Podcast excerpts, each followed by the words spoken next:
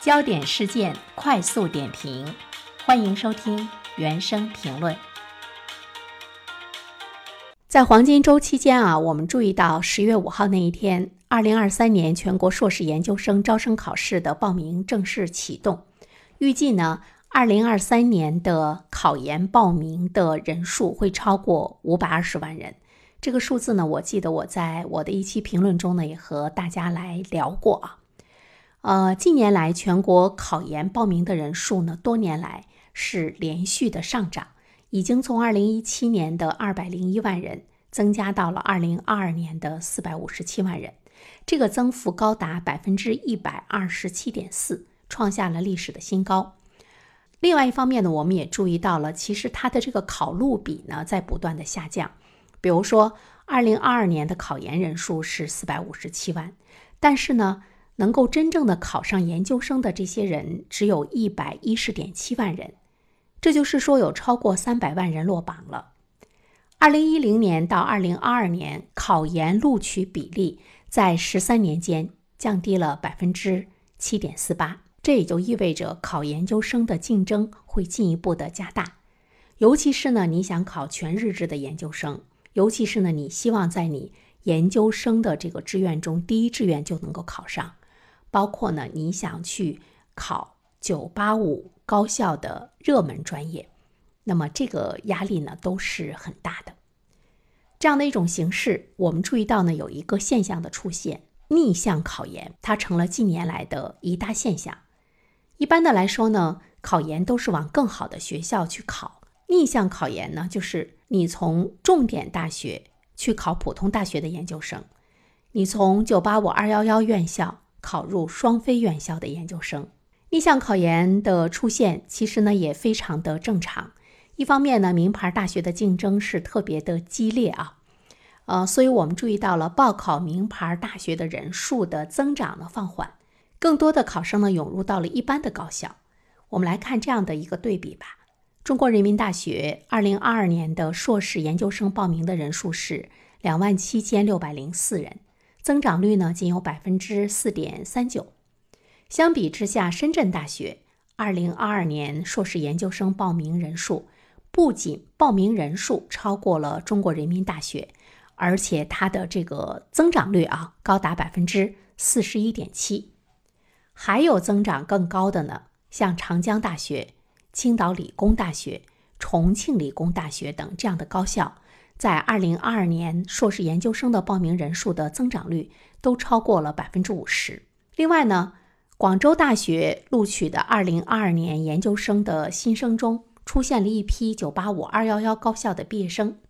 这些毕业生中呢，包括来自于北京大学、复旦大学等著名高校的毕业生。有一位考生，他毕业于北京大学的经济类的专业。他在二零二一年呢，他考入的是中国传媒大学广播电视艺术学。因为中传啊，在广播电视领域的专业度呢，在国内呢是首屈一指的。其实逆向考研在以前呢有零星的出现，现在呢已经是成了一种社会现象了。其实我觉得。也体现了考研究生可上可下的这样的一种多样化的选择的可能性。对本科生来说，他的个体的发展，包括呢我们高等教育多样化格局的形成，都有着非常深远的影响。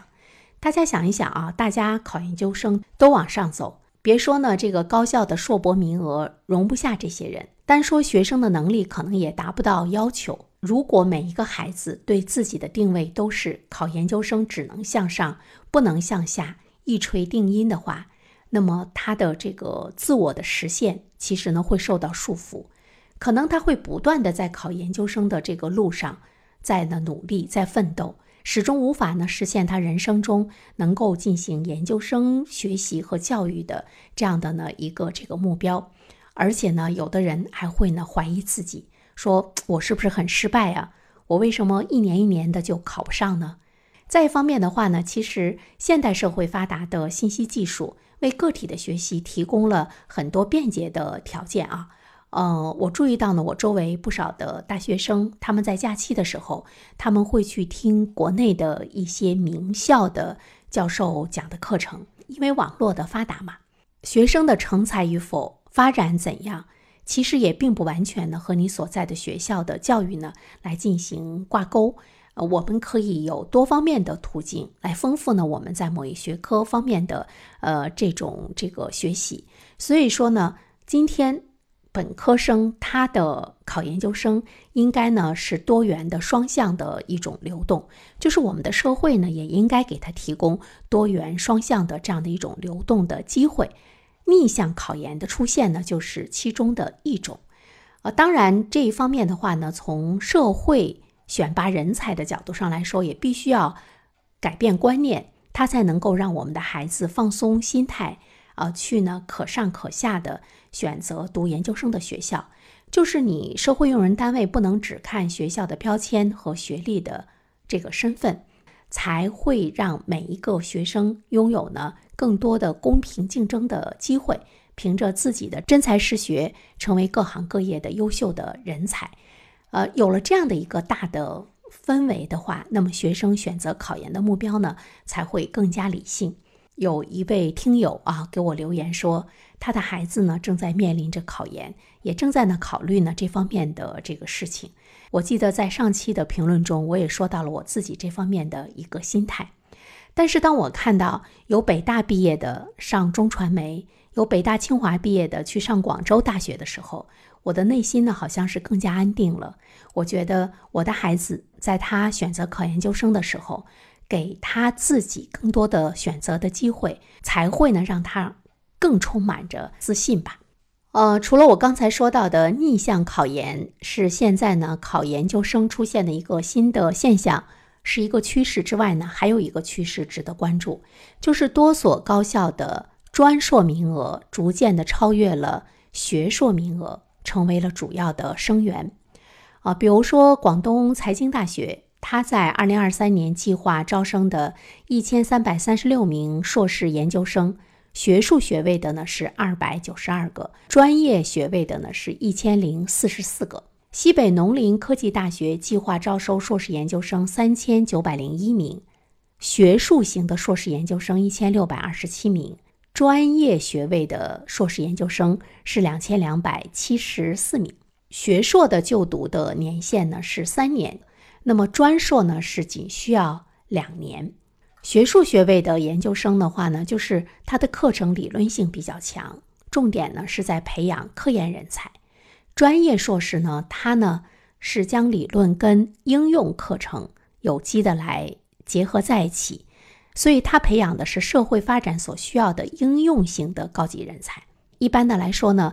呃，管理类的，它呢是需要有三年以上的呃工作的经验吧。另外一方面的话呢，学费也是呢比较高。学术型的研究生的收费每年呢是八千元，但是专硕的这个学费呢，有的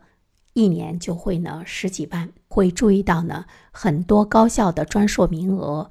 逐渐的超越了学硕名额，成为一个主要的生源。尤其是这种学费，它可能会给一些家庭条件比较不错的这些孩子们，在通往研究生道路上呢助力吧。这个呢也是一种趋势吧，因为我们现在看到一些高校已经开始把这个专硕的这个名额成为主要生源。当然，它也是希望能够跟社会呢有更多的一种实践的相结合。呃，这个趋势呢也是呢值得我们来关注的。